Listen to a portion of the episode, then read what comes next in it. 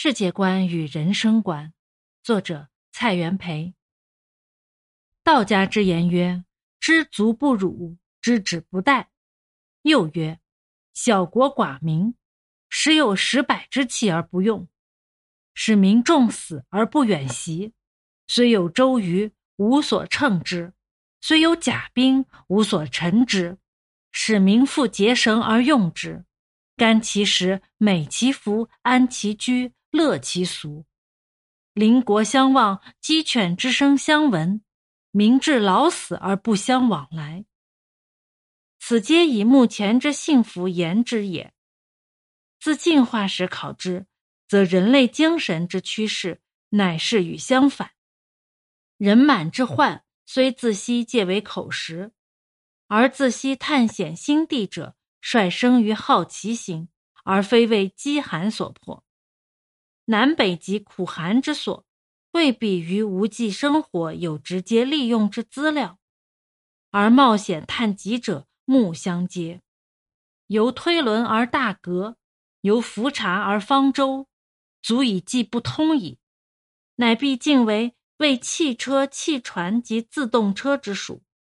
近则飞艇、飞机更为竞争之地，其构造之初。必有若干之试验者，供其牺牲，而初不以及深知，不及利用而生毁。文学家、美术家最高尚之著作，被崇拜者或在死后，而初不以及深知，不得信用而辍业。用以之为将来而牺牲现在者，又人类之通性也。人生之初，耕田而食。凿井而饮，谋生之事至为繁重，无暇为高尚之思想。自机械发明，交通迅速，滋生之具日趋于便利。巡视以往，必有寄宿如水火之一日，使人类不复为口福所累，而得专致力于精神之修养。今虽尚非其时，而纯理之科学，高尚之美术。笃事者故一有甚于饥渴，是及他日普及之征兆也。科学者所以去现象世界之障碍，而引至于光明；美术者所以写本体世界之现象，而提醒其觉性。人类精神之趋向，既辟于世，则其所达到之点，盖可知矣。然则进化史所以照与人者，人类之义务为群伦，不为小矣。为将来，不为现在；为精神之愉悦，而非为体魄之享受。故以彰明而教注矣。而视之误读进化史者，乃以人类之大古地为不外乎具一身与种性之生存，而遂以强者权力。为无上之道德。夫使人类国以一身之生存为最大之谷地，则将如神仙家所主张，而又何有于种性？如曰人类故以绵延其种性为最后之谷地，则必以保持其单纯之种性为第一义，而同性相婚，其生不善。古今开明民族。往往有几许之混合者，是两者皆足以研究之古地平。孔子曰：“生无所惜。”庄子曰：“造物劳我以生。”诸葛孔明曰：“鞠躬尽瘁，死而后已。”是吾身之所以欲生存也。北山愚公之言曰：“虽我之死，有子存焉，子又生孙。”孙又生子，子子孙孙无穷匮也。而山不加增，何苦而不平？是种性之所以欲生存也。人类已在此世界有当尽之义务，不得不生存其身体。又以此义务者，非数十年之寿命所能尽，而不得不谋其种性之生存，以图其身体若种性之生存。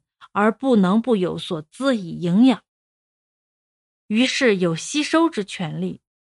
又或无人所以尽物之身体若种性，肌肤所资以生存之具，无端受外界之侵害，将做事而失其所以尽物之自由，于是有抵抗之权利。此正负两极之权利，由义务而演出者也。